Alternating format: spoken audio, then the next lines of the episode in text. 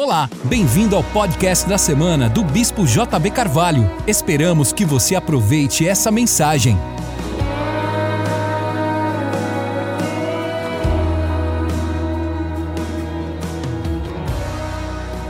Quantos querem receber uma palavra que vai mudar sua vida para sempre hoje? Eu realmente creio que isso está acontecendo. O culto está conectado. Pastor Eliso disse que aquilo que é seu, que foi lhe dado, ninguém vai tomar, vai permanecer com você. Durante a mensagem você vai entender isto. O pastor Kleber falou sobre cavar os poços que os seus pais cavaram, os mesmos poços. Altares, poços, são marcos antigos por onde nossos pais passaram e deixaram sinais por onde nós devemos andar. No texto que nós lemos, nós ouvimos três palavras que sobressaltam o texto, que é chamado herança e poder. Vamos repetir isso? É, o texto diz assim: Eu oro para que vocês sejam iluminados nos olhos dos vossos corações, do vosso entendimento, para que saibais qual é a esperança para o qual vocês foram chamados, a esperança da vossa vocação, qual é a herança, o legado que você tem, qual é a suprema grandeza do seu poder que ele usou ao ressuscitar Jesus Cristo dentre os mortos. Quando as pessoas entram na eternidade, tendo vivido uma vida de obediência em parceria com Deus, elas deixam para trás uma herança espiritual. Quem não tem pais espirituais, conexões relacionais íntimas, não tem herança. Há muitas pessoas sem herança. A Bíblia diz que um homem de bem deixa herança aos filhos dos filhos. Isso é tanto biologicamente como espiritualmente. Pessoas sem pais ficam sem herança porque somente pais podem oferecer legado, herança. Quando Davi morreu, a Bíblia diz que ele morreu depois de cumprir sua chamada, não antes de ter preparado boa parte daqueles materiais que iria ser usado na construção do templo por Salomão. Então ele preparou uma vantagem, ele deu um avanço na obra do filho antes de partir. E o texto de Atos, capítulo 13, diz, no verso 36, porque na verdade, tendo Davi servido a sua própria geração conforme o desígnio de Deus, adormeceu, foi para junto de seus pais e viu corrupção.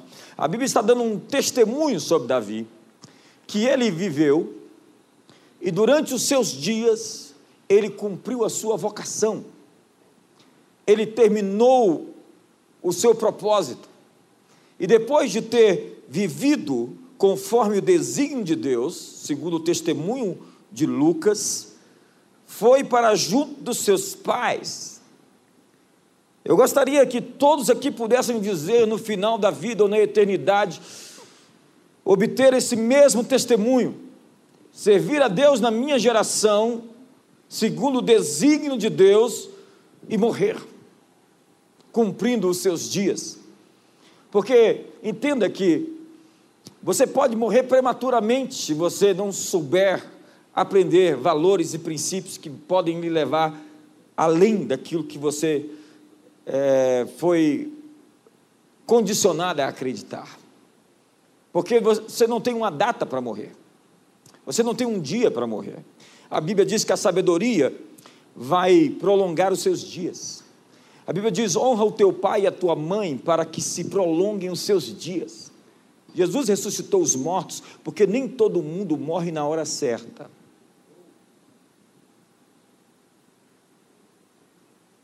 Nós temos que abandonar o fatalismo. Nós temos que abandonar o determinismo. Muitos dos pensamentos cíclicos que nós obtemos, de que as coisas estão assim determinadas, vem de uma concepção grega, a moira, que era o oráculo que determinava tudo e que nada daquilo poderia deixar de acontecer porque assim foi determinado. No pensamento judaico cristão, no pensamento bíblico, nós estamos fazendo a história agora. As nossas escolhas nos levarão a um nível de sucesso, de conquista, ou vão nos deter para nos impedir de alcançar nosso chamado. Há pessoas na Bíblia, eu vou mostrar isso, que não conseguiram obter esse testemunho de cumprir a sua chamada. O apóstolo Paulo diz: Combati o bom combate, guardei a fé e cumpri a carreira. Este é alguém que disse: Eu terminei o que eu tinha para fazer. Quando Jesus morreu, ele disse: Está consumado. Em três anos e meio, ele consumou o que ele teria que fazer. Mas há muitas pessoas que estão morrendo sem cumprir a sua vocação. Aquilo para o qual elas foram feitas. Deus está procurando pessoas que vão pegar o bastão e vão levar adiante os seus planos. Diga comigo, chamado. Diga herança. Poder. Poder.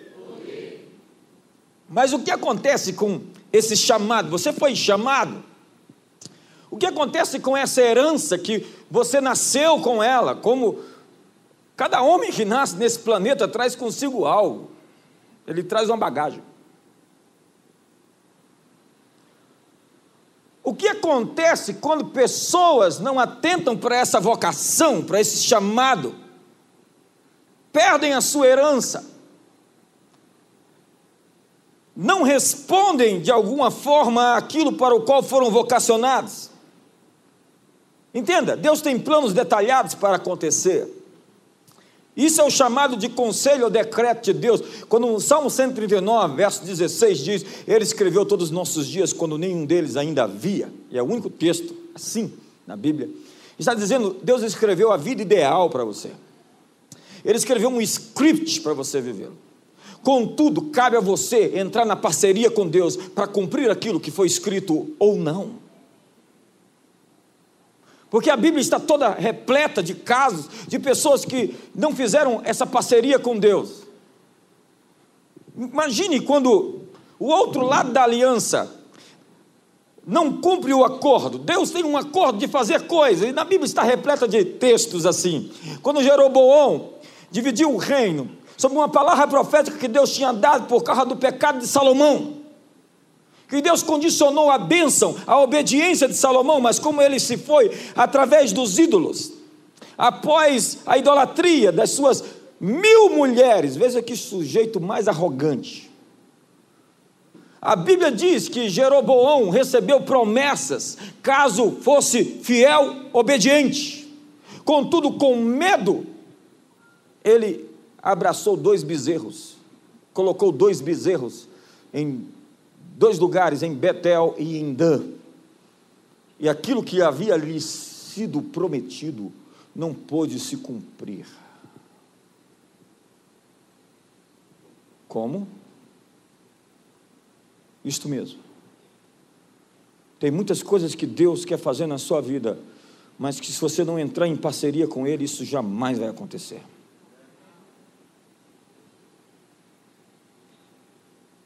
É o que nós chamamos de telema. A vontade de Deus que precisa de mim para que Ele faça. O que chamamos de bolema é a vontade de Deus que Ele fará, independente do que eu fizer. 99% das vezes que aparece na Bíblia, essa palavra é telema.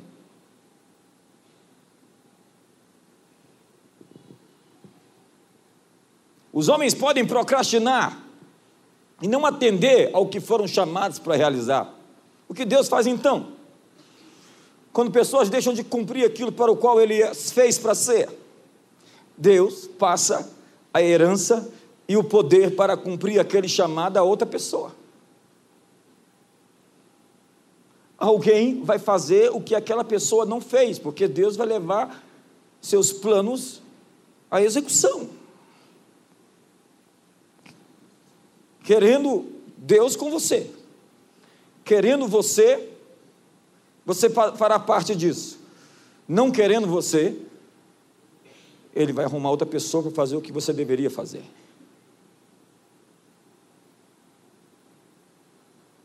Ah, mas se Einstein não tivesse nascido, Deus, quando alguma coisa quer nascer, ela faz parte de uma consciência coletiva. É o que Bill Gates faz. Ele sai da Universidade de Harvard e vai abraçar uma tecnologia que ele viu. Ele viu porque estava disponível. Ele viu o futuro que Deus queria manifestar. E se ele não abraça aquilo, alguém ia abraçar no lugar dele. Quando o futuro quer se manifestar, ele procura alguém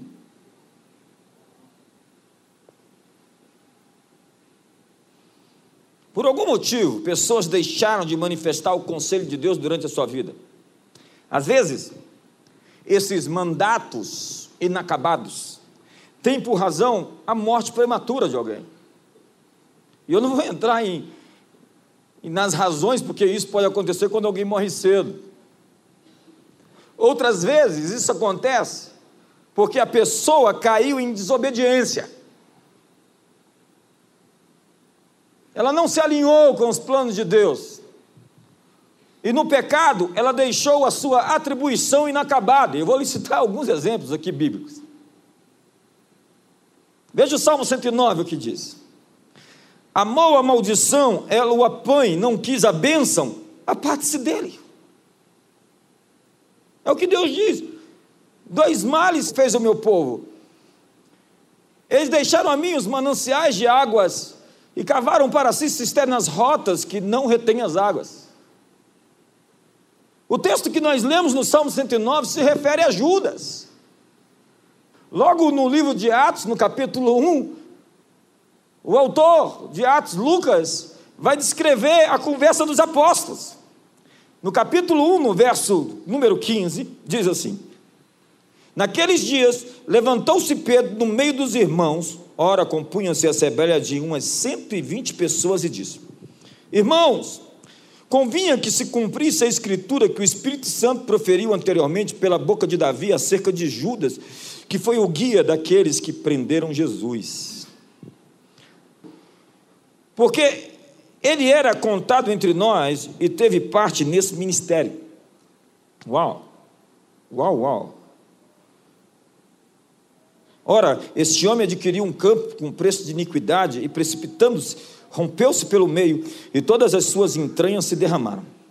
E isso chegou ao conhecimento de todos os habitantes de Jerusalém, de maneira que a sua própria língua, esse campo era chamado de Aceidama, isto é, campo de sangue. Porque está escrito no livro de Salmos: fique deserta a sua morada, e não haja quem nela habite, e tome outro o seu encargo. Olha que trecho mais trágico. Tome outro o seu encargo. É necessário, pois, que dos homens que nos acompanharam todo o tempo, que o Senhor Jesus andou entre nós, começando no batismo de João,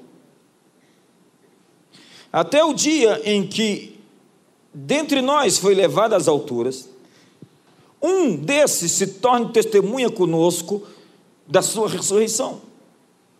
Então propuseram dois, José, chamado Barsabás, cognominado Justo, e Matias.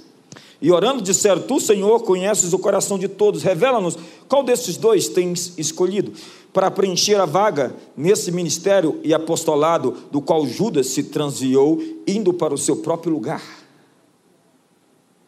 e os lançaram em sortes, vindo a sorte recair sobre Matias, sendo-lhe então votado lugar com os onze apóstolos. Judas foi substituído. Outro apóstolo tomou a sua herança e o seu ofício. Da mesma forma, Saul foi ungido rei de Israel. Mas ele se tornou dissimulado falso, mentiroso e perverso. Ao que Samuel lhe disse, depois de desobedecer a palavra do profeta, porque os profetas ungiam os reis.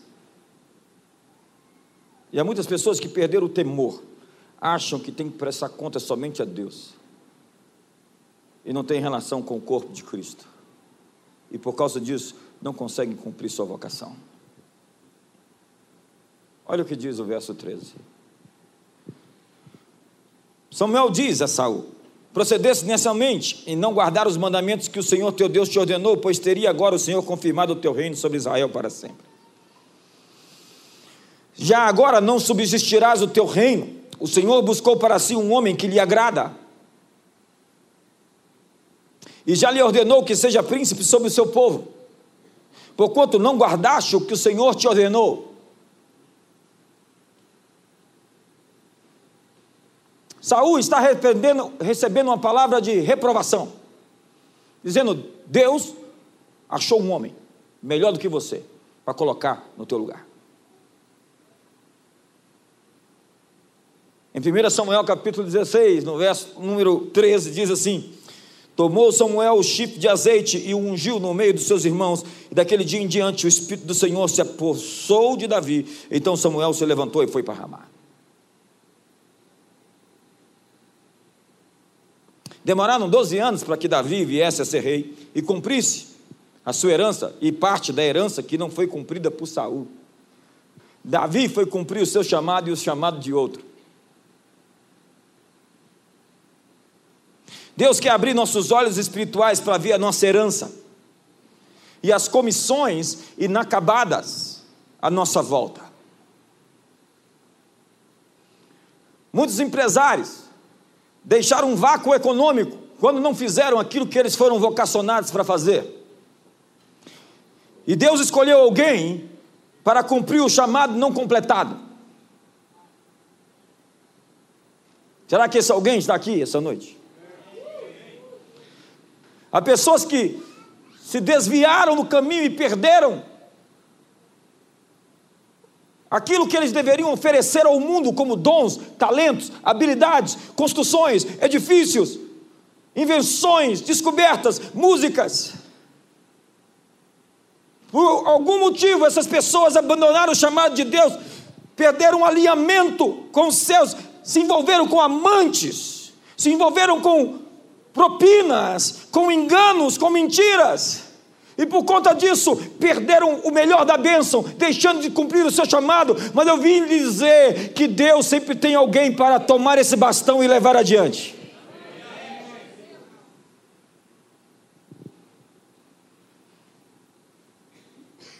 Políticos, magistrados, que não cumpriram o seu dever de fazer a justiça. Essa palavra é dura, né? E uma nova geração se ergue com o manto e o legado daqueles que falharam. Porque a vontade de Deus vai ser feita, ainda que ele vai ter que levantar outro após outro, outro até achar alguém que leve o bastão adiante. Entenda, Elias estava cansado e estava depressivo, se escondendo na caverna. Elias é um homem de Deus. E Deus vai honrá-lo com uma subida gloriosa, algo magistral, uma van premiere, um espetáculo. Mas ele passa para outra sua missão.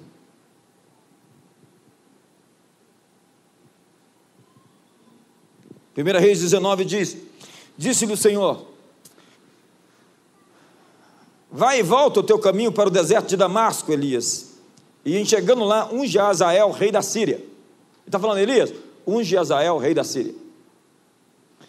A Jeú, filho de Ninsi, ungirás rei sobre Israel. Ele diz, unge a Jeú, rei de Israel. E também a Eliseu, filho de Safate, de Abel Meloá, ungirás profeta em teu lugar. Ele diz, unge Azael, rei da Síria, unge Jeú, rei de Israel, e unge Eliseu, profeta em teu lugar. Quem escapar da espada de Azael, Jeú o matará. Quem escapar da espada de Jeú, Eliseu o matará. Mas veja, quem ungiu Azael? No, no capítulo 8 do 2 Reis, a Bíblia diz que foi Eliseu. Tornou Azael, pois que é teu servo esse cão para fazer tão grandes coisas? Respondeu, respondeu Eliseu: O Senhor me mostrou que tu has de ser rei da Síria. Quem ungiu Jeú, rei de Israel? Não foi Elias, foi Eliseu. Lá no capítulo 9, segunda Reis, está escrito: Então o profeta Eliseu chamou um dos discípulos dos profetas e lhe disse: Cinge os lombos, leva contigo esse vaso de azeite e vai-te a Ramote de Gileade. E lá chegando, vês onde está Jeú, filho de Josafé, filho de Ninsi. Esses são os nomes legais para você dar para os seus filhos. Entra e faz-o levantar-se do meio dos seus irmãos e leva-o à cama interior. Toma um vaso de azeite, derrama-o sobre a cabeça e diz: Assim diz o Senhor: Ungi-te rei sobre Israel. Então abre a porta, foge e não te detenhas. Maneira estranha de ungir um rei. Derrama o óleo no rei, você é rei e sai correndo. é tipo uma confusão. Oh, eu sou rei. E você vai ver que a confusão se instala logo depois que ele foge. Chegou um doido aqui, tocou o óleo na minha cabeça, disse que eu sou rei e foi embora. O escritor de Hebreus ainda vai mais longe. No verso 39 do capítulo 11, ele diz: Ora, todos esses que obtiveram bom testemunho por sua fé, não obtiveram, contudo, a concretização da promessa. Está falando dos heróis da fé. Eles não obtiveram a concretização da promessa. Por haver Deus provido coisa superior a nosso respeito, para que eles, sem nós, não fossem aperfeiçoados. Uau! Uau! Está dizendo, todos aqueles santos do Antigo Testamento, eles não tiveram completa a sua obra, senão nós estamos completando a obra daqueles que estão morando no céu agora. No céu tem muitos que só serão completos pelo nosso trabalho. E Deus sempre está usando os improváveis. Eu pessoalmente, eu sei que estou cumprindo o meu chamado e mais o chamado, o chamado de alguém nessa cidade. Anos atrás eu recebi tantas profecias iguais. Eu estava lembrando hoje o quanto de profecia eu recebi. Ei, Fulano, Beltrano, não cumpriram a sua chamada, eles foram infiéis. Deus está te dando o chamado deles. Eu falei, uau. Uma, duas, três, quatro, cinco vezes. Eu ouvi a mesma coisa. Deus me disse, quase uma dezena de vezes isso. Nesses dias, Deus vai usar os fracos, os loucos e os humildes. Olha só o que o texto diz em 1 Coríntios capítulo 1, verso 26 diz: Irmãos, reparai, pois, na vossa vocação, que não são muitos os sábios segundo a carne, nem muitos os poderosos, nem muitos os nobres que são chamados. Pelo contrário, Deus escolheu as coisas loucas do mundo para confundir os sábios, e Deus escolheu as coisas fracas do mundo para confundir as fortes. E Deus escolheu as coisas ignóbeis do mundo e as desprezadas e as que não são, para reduzir a nada as que são, a fim de que ninguém se vanglorie na presença de Deus. Deus tem levantado muitos improváveis para realizar sua obra. Ele não está olhando para nenhum pavão. Nenhuma celebridade ou famosos que esperam chegar por cima. Primeiro, como diz Soren Kierkegaard, Deus reduz a nada todo aquele que Ele quer usar primeiro. Alguns pensam que ídolos pop convertidos vão fazer o trabalho. Ei, eu não estou na expectativa desse pessoal fazer o trabalho. Eles podem fazer até alguma coisa, se convertendo. Mas Deus vai levantar os famosos no nosso meio e aqueles que vão influenciar a cultura a partir de nós. Esses rockstars sensuais não servem de modelos para os nossos filhos. E para que eles possam cumprir a vocação deles, eles vão ter que ser limpos por um prazo muito. É por isso que toda vez que Deus chama alguém lá do mundo, ele passa um pessoal na peneira. A Bíblia diz que os olhos do Senhor estão sobre toda a terra, para mostrar-se forte para com aqueles cujo coração é totalmente dele. Muitos advogados nesse lugar vão se levantar como juízes desembargadores. Muitos de vocês serão políticos poderosos, empresários poderosos. Muitas pessoas estão esperando que os ricos, os empresários ricos, sejam salvos para financiar o projeto do reino. Ei, esse não é o melhor plano de Deus. Em alguns casos, isso pode até acontecer, mas Deus tem planos diferentes de levantar pessoas no nosso meio e fazer uma grande transferência de riquezas para a mão delas. Gente que está sendo testada agora, provada agora, no teste da fidelidade, se vai permanecer firme ou vai se dobrar a Baal. Você está passando no teste, se vai ser fiel ou não para Deus agora. Deus quer criar riqueza através de você. Deus não precisa da riqueza dos ricos ou do favor dos reis para realizar os seus planos. Você, nesse exato momento, está em formação passando pelo teste da fidelidade para maiores coisas jamais pensadas. Você é somente um embrião agora. Não despreze os dias dos pequenos começos. Você está em formação, mas Deus ama empoderar os humildes. Porque orgulho e ministério é que nem água e óleo.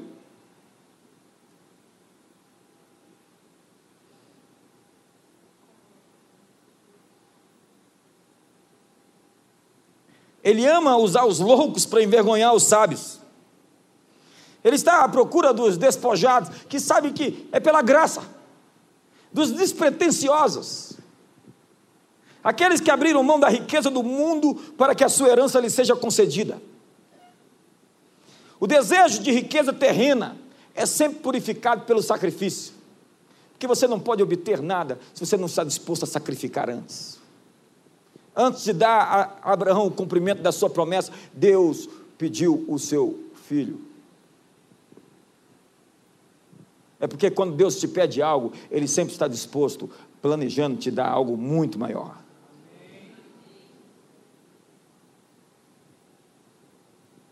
Deus procura aqueles que farão parceria com o céu através do seu negócio.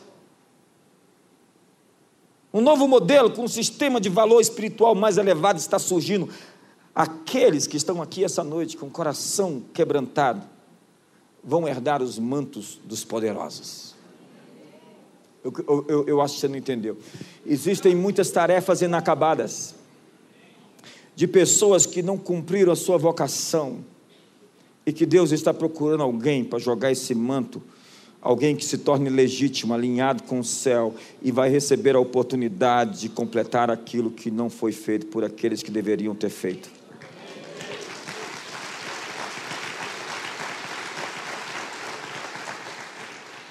Lucas 1, eu gosto desse texto, é o cântico de Maria. Disse então Maria: A minha alma engrandece ao Senhor, o meu espírito se alegra em Deus, meu Salvador porque atentou na condição humilde de sua serva. Olha só quem Deus escolheu, um adolescente. Não foi a Gisele Bündchen.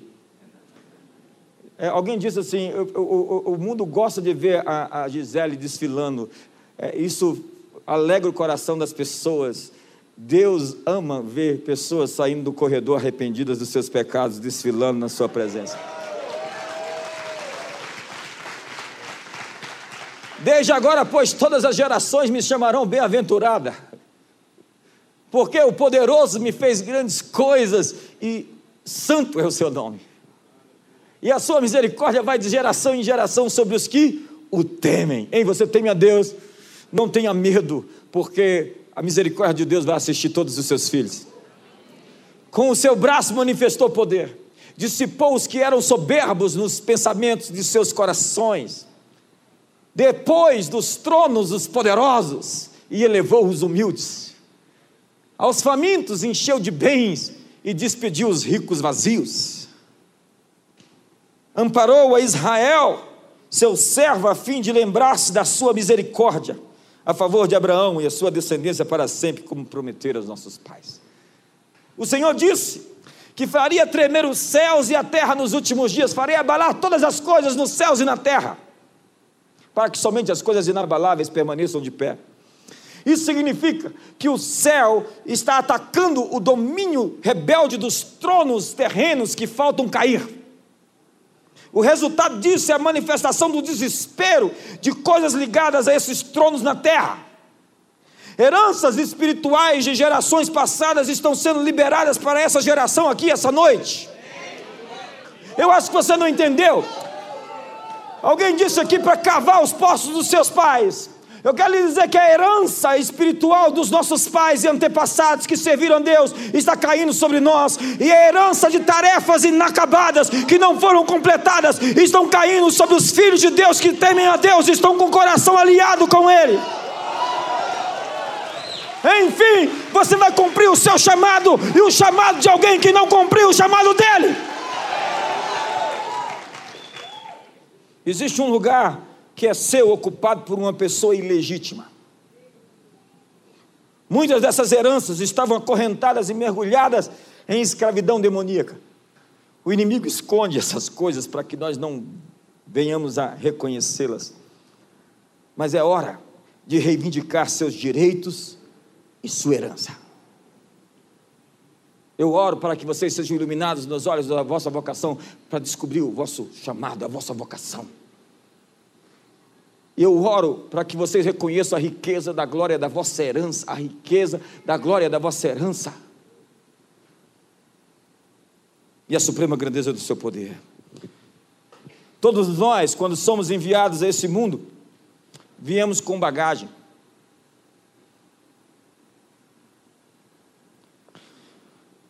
Criança vem com mais bagagem que todo mundo. Quando tem filhos pequenos, vão viajar para os Estados Unidos, uma semana. Leva quatro malas para os filhos e uma para você e a esposa.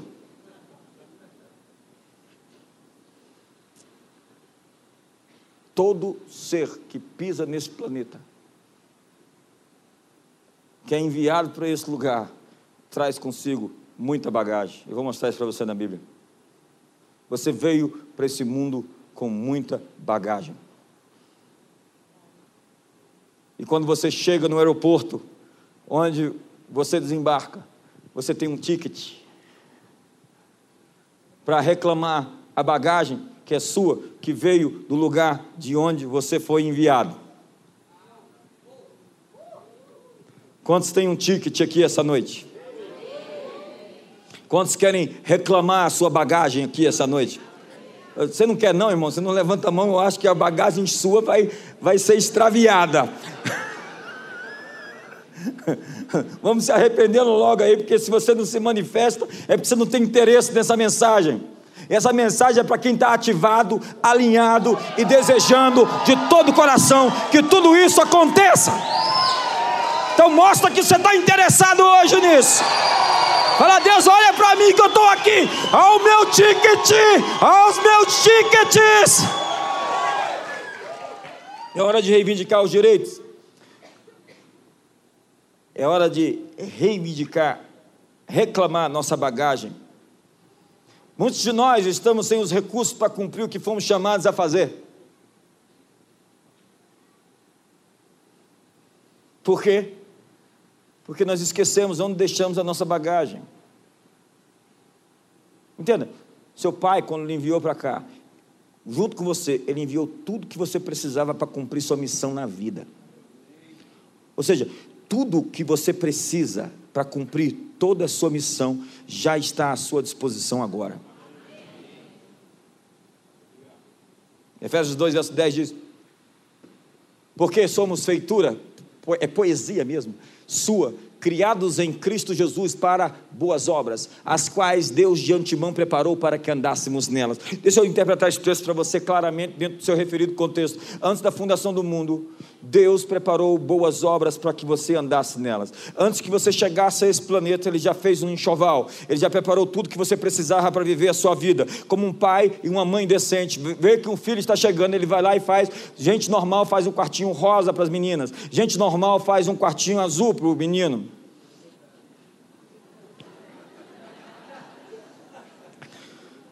Então prepara tudo aquilo e pensa na educação, e pensa em guardar dinheiro, e pensa no legado dos filhos, pensa em criar filhos poderosos. Gente normal pensa assim. O Pai Celestial pensou assim muito mais, multiplicadamente, exponencialmente, quando enviou você para cá. Então Ele preparou até as obras que você precisa viver, as obras poderosas para você fazer, já estão prontas, e todos os recursos que você precisar para fazer aquilo que você foi vocacionado, já estão liberados. Quantos têm o ticket da bagagem aí hoje, essa noite?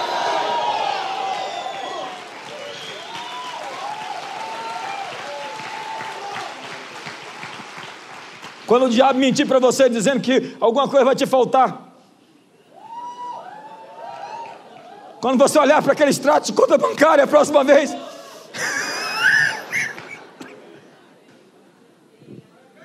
podemos reclamar nossa herança espiritual. E ainda podemos reclamar a herança deixada para trás por aqueles que não cumpriram.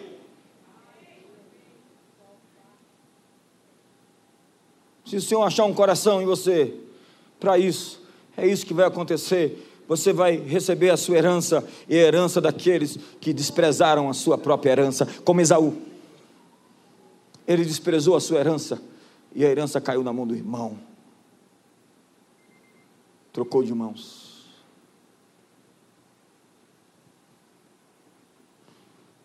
Eu quero lhe dizer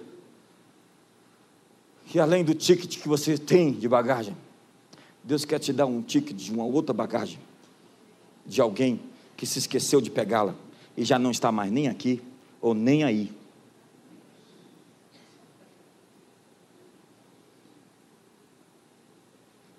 Porque quem põe a mão no arado e olha para trás não é digno do reino dos céus. Portanto, eu vou pegar o arado de quem olhou para trás. Você vai pegar comigo? Você não está com cara de quem vai pegar comigo.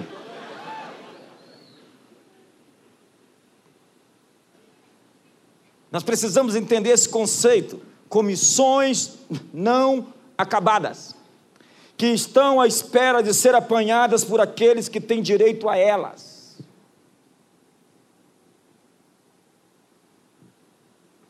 Alguém que abandonou o chamado aqui desistiu, foi embora e pensou: não, eu vou fazer uma falta. A princípio você faz, mas Deus vai lá, põe alguém no seu lugar para produzir frutos que você deveria estar produzindo. Essa doeu.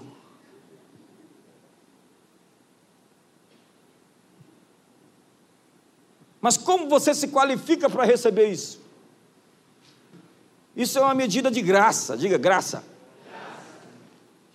Teve um sujeito outro dia desse que pensou que tudo que ele tinha conquistado na vida, no meio cristão, na música, era por causa do mérito dele, porque ele era talentoso.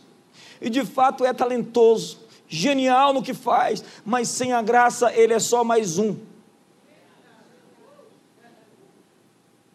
E Deus lhe deu tanta graça, ele achou que era com ele.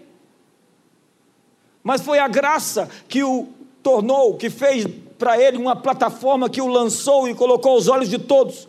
E quando ele pensa que foi mérito pessoal, ele cai da graça e perde a recompensa, porque não reconheceu que ninguém pode se vangloriar senão nele.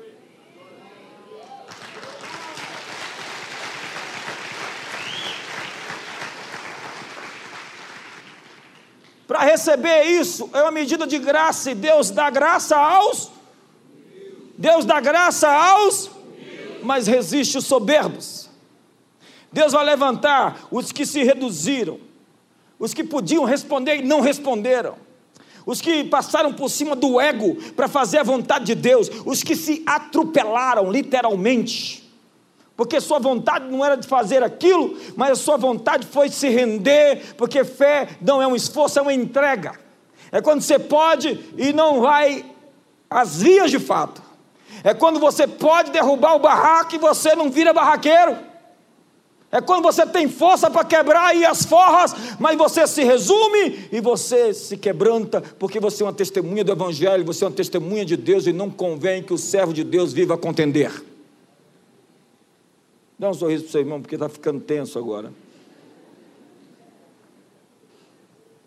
Deus vai levantar os que se calaram, vai ser voz por aqueles que se calaram, que nem sequer aparecem nos mapas dos planos humanos. e vai colocá-los no centro da atividade do reino. Olha o que eu gosto desse texto de Isaías 49, do verso 6. Deixa eu ver a sua versão. Ele diz para você: é coisa pequena demais ser meu servo para restaurar as tribos de Jacó e trazer de volta aqueles de Israel que eu guardei. Também farei de você uma luz para os gentios, para que você leve a minha salvação até os confins da terra. Ele está dizendo: para você é coisa pequena demais. Foi para isso que eu te chamei, mas eu vou te dar uma missão extra, eu vou te dar um além. Além disso, eu vou fazer você uma testemunha para as nações e para os confins da terra. Ei, o seu chamado é regional, ele tem um, um, um ambiente, um metron, um, uma influência sobre uma determinada região chamada Israel. Pois eu vou te dar mais do que isso, eu vou fazer com que você faça mais do que isso. O texto está dizendo: o profeta foi preparado para uma finalidade específica, mas a graça foi dada para uma expansão desse propósito. Eu vou repetir: a graça está expandindo o seu propósito, a graça está ampliando o seu escopo de influência, a graça está levando você aos confins da terra, a sua influência se verá nas nações. Nós somos uma comunidade das nações, Deus está nos entregando as nações por herança, as extremidades da terra por nossa possessão, porque a Ele seja a glória, o domínio, o reino, pelos séculos dos séculos, Ele é o Senhor. Ele vive para sempre. Toda glória, honra, louvor e adoração, todo domínio seja dado a Ele. Ele diz: além disso, ou também, eu gosto desses, dessas coisas, esses detalhes bíblicos. Deus está lhe dando uma, a parcela maior da mordomia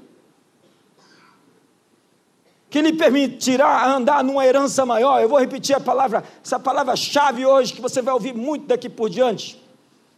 Sempre nesse final de setembro, entre setembro e outubro, Deus começa a nos dar palavra para o próximo ano, porque já é a virada do ano judaico. Então nós estamos recebendo insights para o ano que vem. Já temos até o tema da conferência do ano que vem, da conferência global, mas eu não vou falar para você. Já temos o tema do profetizando 2017, mas eu não vou falar para você. Eu quero lhe dizer que Deus, Ele já está preparando ambientes, caminhos, pavimentando estradas para que você alcance o seu destino. Entenda o seguinte: e Ele está lhe dando mordomia, que é a permissão para administrar grandes recursos.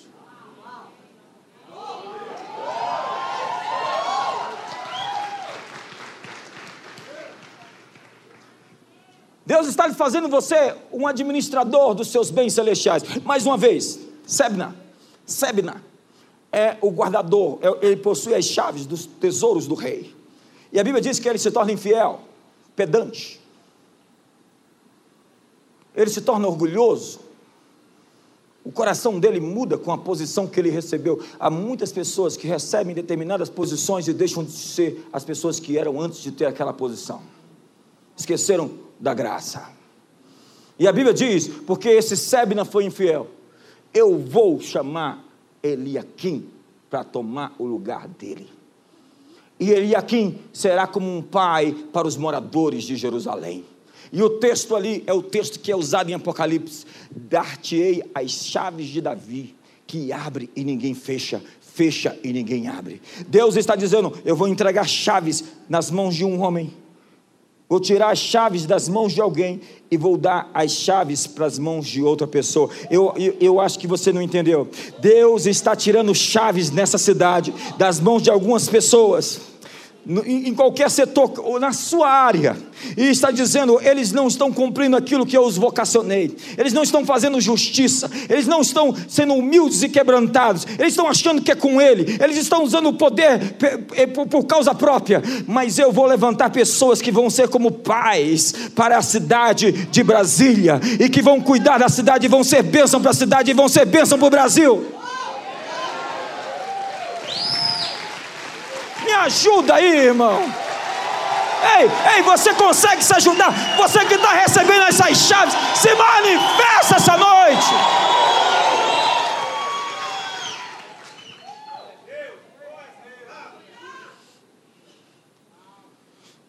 Maior mordomia para permitir andar em uma herança maior. Uma herança maior. Há uma grande mordomia sendo entregue para pessoas fiéis nessa geração. para coisas que estão presentes até os confins da terra. Você está sendo lançado para uma maior arena. Nossa, isso é tão profético. Tem gente que pega isso e fala, é meu, é, é comigo, é para mim. E tem gente que fala, ah, é hora de tomar sua herança e as comissões inacabadas de pessoas que passaram.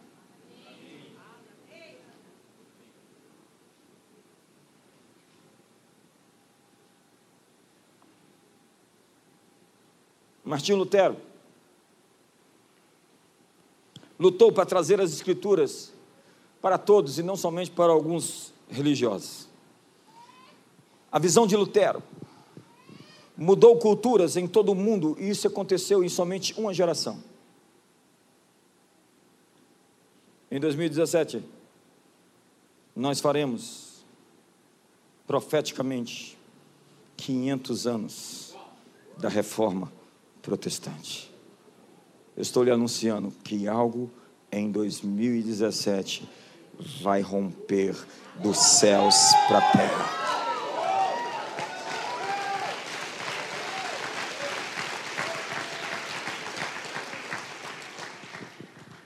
Foi um ponto de inflexão na história.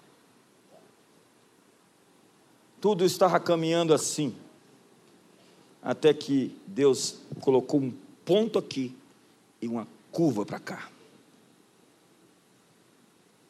Pontos de inflexão sempre existem na história. E eu quero profetizar em 2017 sobre o Brasil, sobre as nações do mundo. Nós teremos um ponto de inflexão que vai tirar o mundo de onde para onde ele está indo para um novo caminho.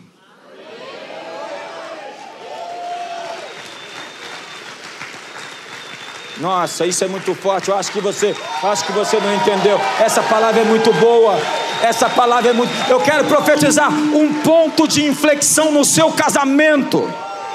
Eu quero profetizar um ponto de inflexão na sua família, um ponto de inflexão para cima, um ponto de inflexão na sua vida financeira, econômica Deus tem pontos de inflexão criados para você, para um tempo novo, uma estação nova, onde você vai reconhecer seu chamado, onde você vai reconhecer sua herança, vai reconhecer o poder de Deus e vai cumprir o seu legado, a sua herança e a herança daqueles que não cumpriram o seu chamado. Me ajuda aí!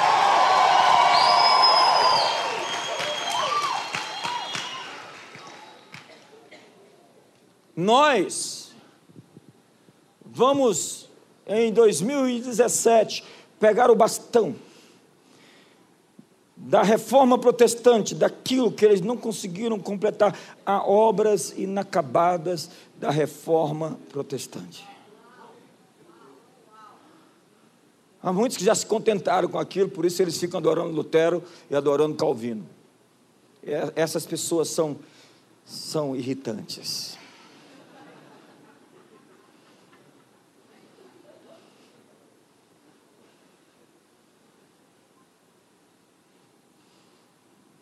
Olha para o seu irmão assim e fala: tem uma palavra profética para te dar. Diga, em 2017, um ponto de inflexão positivo está sendo posto para novos destinos, excelentes destinos na sua história.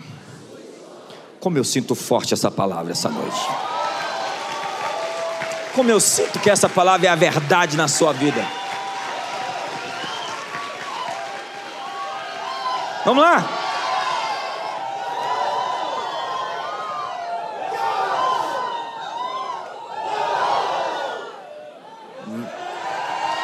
Vai viralizar agora. Vamos fazer um. 2017 vai fazer assim, ó.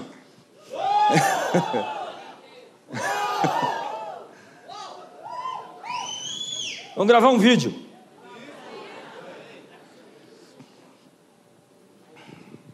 Eu quero dizer que em uma geração,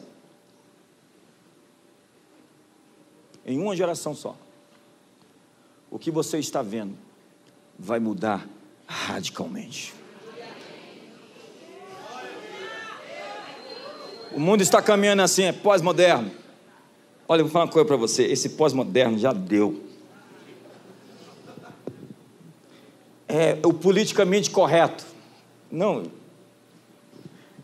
Cansou. É toda essa apologia das minorias contra a maioria. Não, já foi. Cansou todo mundo. Alguém disse que agora você não pode ter, você não pode mais nem sorrir. Porque você vai mostrar os dentes e é preconceito contra aqueles que não têm dente.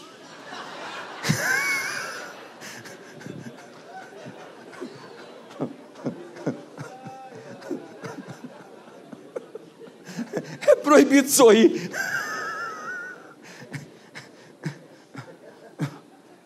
Nós precisamos entrar em um acordo com o céu.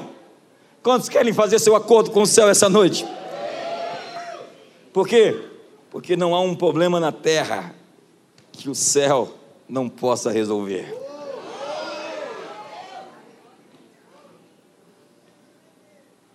Cada pessoa que nasceu ou não chegou a nascer por causa de abortos, trazem consigo uma herança e um chamado.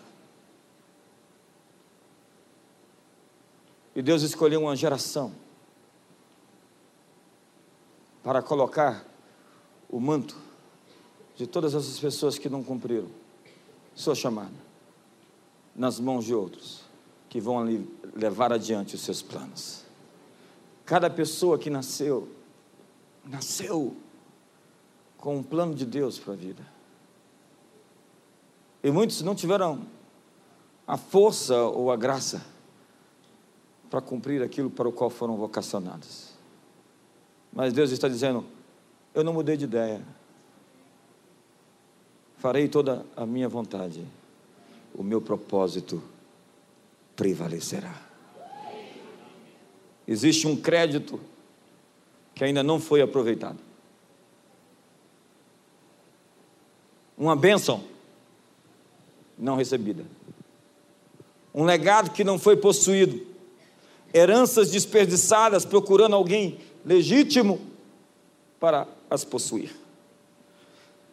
Contudo, a herança virá sobre os de coração alinhados. E com isso eu termino.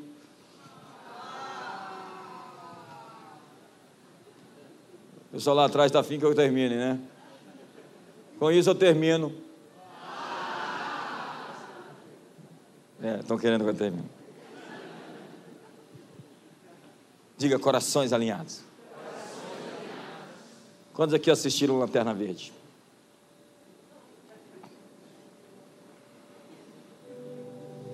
Lembra? O anel, depois que sai do dedo de alguém, do lanterna moribundo, vai procurar um outro digno para continuar a missão. E encontra um cara maluco um improvável. Alguém que não se considerava digno.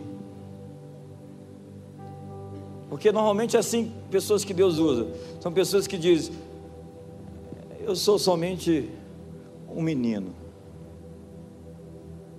As pessoas que Deus usa é, vão dizer assim: Eu não sei falar direito. Moisés. As pessoas que Deus usa sempre se acharão despreparadas para fazer aquilo que Deus as mandou fazer, porque elas ainda não descobriram que não será pela força delas que Deus vai fazer, mas segundo a força do seu poder nelas, que Ele irá realizar aquilo que Ele chamou as pessoas para fazer. Repita isso para o seu irmão.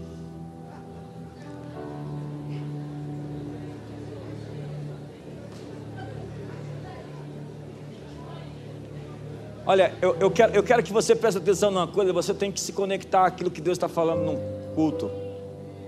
O pastor Elísio sentenciou aqui hoje: aquilo que é seu, ninguém vai tomar, ninguém vai ficar com aquilo que me pertence. Você não trabalhará de balde, não plantará para que outros colham, não edificará para que outros habitem. O seu chamado não será cumprido por outra pessoa. Você veio aqui essa noite para ouvir isso.